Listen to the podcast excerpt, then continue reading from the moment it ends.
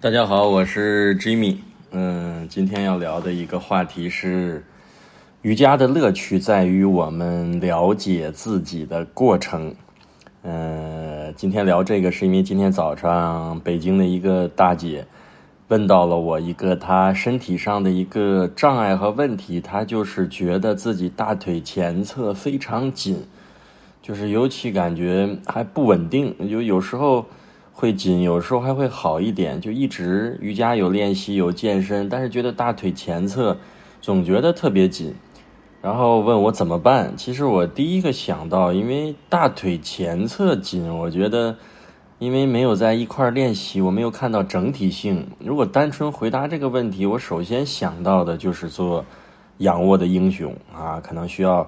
各种辅具，尤其对年龄稍微大一点，我们更需要在辅具中的支撑，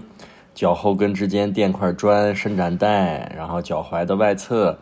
然后膝盖的内侧，然后膝盖可能大腿还需要一个伸展带。膝盖有疼痛，膝盖窝下方有抱枕；脚踝有疼痛，脚踝下方要垫毯子，然后往后仰卧。因为前侧紧，它肯定是仰卧不到地板，那需要在身体后面垫一二三四五六块抱枕，最多的我见过垫三四块吧。因为还有，如果抱枕都不够，那还需要后面垫椅子，让椅子来支撑配合做仰卧的英雄式，是不是？看似这个问题就回答完了。大腿前侧紧，多做大腿前侧的伸展，仰卧的英雄式，一待待十分钟。这个建议就是我通常。给到大家的，如果是大腿前侧的问题，然后后来他又说，他发现他平时蹲下去有点费劲，哎，我就感觉这个问题好像就不太对了，因为你看我们是不是有时候对自己的认识是不是很了解自己？如果你蹲下去有一点费劲，那就不只是大腿前侧的问题了。就要考虑到你的大腿的后侧、小腿的后侧、臀部的后侧、后腰背部的伸展是受到限制的，所以可能我们有时候认为蹲是靠大腿，因为你蹲和站起来是不是我们感觉大腿要用力呀？然后你就可能貌似或者粗浅的认为我蹲下去和蹲起来都是因为蹲不下或者怎么样，都是和大腿前侧的伸展力量有关系。其实往往忽略了你要蹲下去，就像我们中国人蹲这个厕所，欧美人是特别不习惯，因为他们用马桶。到中国的这种厕所，一推开门看见，哎，怎么就是一个水平面，没有马桶，蹲下去很费劲，也跟这个欧美人从小到大不用这种姿势有关系。所以有人叫亚洲蹲，所以亚洲人经常会有这样的。蹲的动作是有助于臀部、大腿后侧、背还有小腿后侧的伸展，是这方面的伸展要好于欧美人。然后跳到这儿来说了，然后再回到这个大姐的问题，就是你看给她稍微分析了一下，虽然没见到本人，但是我听过她，就是听她说的这几个受限的感受，我大概觉得她不但要伸展大腿前侧。还要伸展大腿后侧，伸展臀后侧，所以说是不是他需要做大量的？如果体式，那就是刚才说的仰卧的英雄伸展前侧，那你是不是需要做一些英雄式的前屈、换椅式，还包括什么起跑式等等等这些体式？你要加强腿部力量的时候，一定要加强臀腿后侧的伸展，包括坐立的前屈、站立的前屈。还要考虑有没有腰椎间盘的问题，在前屈中怎么控制住你的骨盆的稳定，来伸展你的腿后侧，包括下犬式也要大量的练，因为下犬式很有效的伸展我们臀腿的后侧、小腿的后侧。所以这么一想起来，这是不是一系套一系列的一些练习？但是你看这些体式都不难，其实这些最难的，尤其对我们。又不是年龄很年轻，就是我们有一定的年龄。其实对于我们后侧维持一个舒适稳定的状态，就显得尤为的重要了。就是这些部位的伸展不会给我们生活中的这些蹲起的动作制造障碍。就像人要到了八九十岁，手机掉地上，我能不需要别人帮助，很轻松的蹲下去捡起来，没有任何的障碍。我觉得这就是一个人最大的福报。到了八九十岁还完全靠自己的身体的灵活柔韧力量去做很多动作，我觉得这就是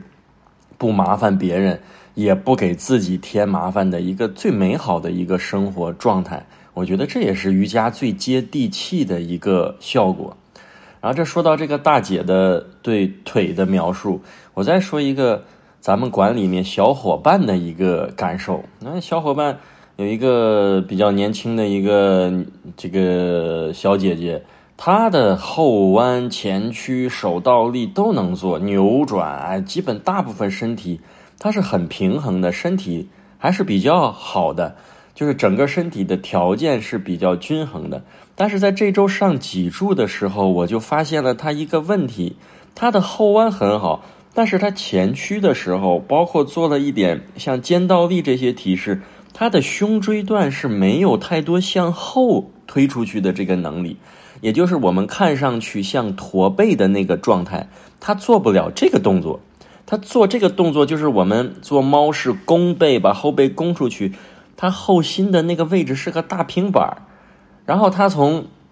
肩倒立这样的腿拎上去，后背在地板支撑，呃，肩在地板支撑，后背向上，想让它慢慢的一节一节脊柱滚落下来的时候，他发现他是刚当就摔下来，在胸椎这个部位缺少了一个向后的灵活度。哎这个好像我也是从来没有注意他的这个身体，但是就在练习中，算是我们共同发现了他的身体中存在的一个不平衡。我认为这不能算是问题，也不能算疾病。但是好的胸椎、好的腰椎是不是能完成什么呀？伸展，哎，就是前侧提起来，屈曲，让后侧弓出来，前侧收短。所以说你在看待这个身体的时候，是不是我们缺少了？或者在刚开始也不知道这么多，练着练着，你就觉得了解自己身体的这个过程就变得有趣。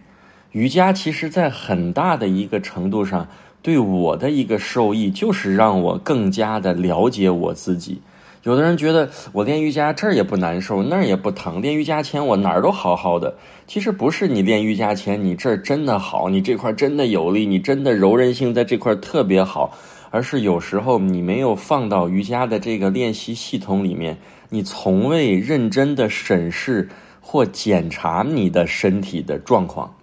所以说，瑜伽的你看这些体式非常全面之后，更像是每天的一个什么呀？身体的检测仪，通过前屈、倒立、后弯、扭转、平衡，能够很快的检测出一个人的身体的障碍在哪个方面有漏项。查漏补缺的去练习，让身体趋于平衡。我觉得在身体层面，这是瑜伽给我们最大的好处，也是最大的乐趣。尤其当我们能够耐下心子的时候，去看待你身体的障碍的时候，你会特别感恩瑜伽给你带来的这种种种的身体层面的改变，而且是有针对性，而且这个针对性还真的不是出自于哪一个老师的嘴巴。而是出自于你能够静下心来对练习中的审视和练习后做不到这些提示的一些思考和总结，这是单纯说提示层面。那瑜伽当然了，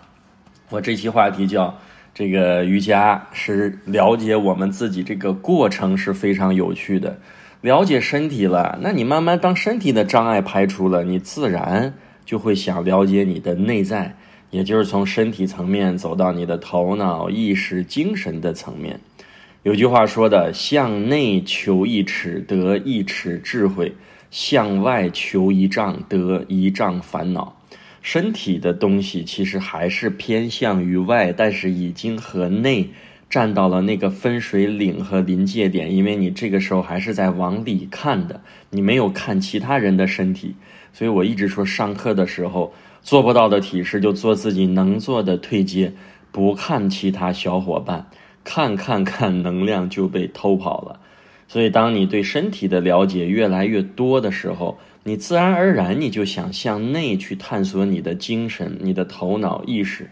就像我瑜伽漫谈的第一期说的，就是当瑜伽的练习越久，你会发现你性格中的种种。我觉得有时候不一定非要改变。一定要把性格去趋向于一个完美，一个特别的完善的状态，接纳自己是一个坏脾气，接纳自己是一个着急的人，接纳自己是一个慢性子的人。有时候人也不一定非要改变，我觉得接纳可能比改变还有意义。接纳完了，你觉得需要改变，或者你认为这是一个突破自己的点，能够给自己带来成长，我觉得去改变。如果接纳，你觉得这一个点不影响我的生活，不影响我的种种的工作，我的内心的平衡。其实我觉得有时候接纳自己一个不太好的点，就是在别人眼里看你是一个比较慢性子的人啊，可能在一个比较。做事干净利落的人，看你是一个慢性子的人，他就总他就总想改变你，但你就是个慢性子的人，你并不觉得慢性子给自己带来苦恼，也不影响自己生活和快乐。我觉得有时候只保持接纳，这就是一个智慧的状态。我们完全没有必要去模仿任何人，尊重你自己的感受，找到自己合适的姿势和舒适的状态去生活。比模仿成任何一个样子都有意义的多的多的多。好，这一期就聊到这里，下期见。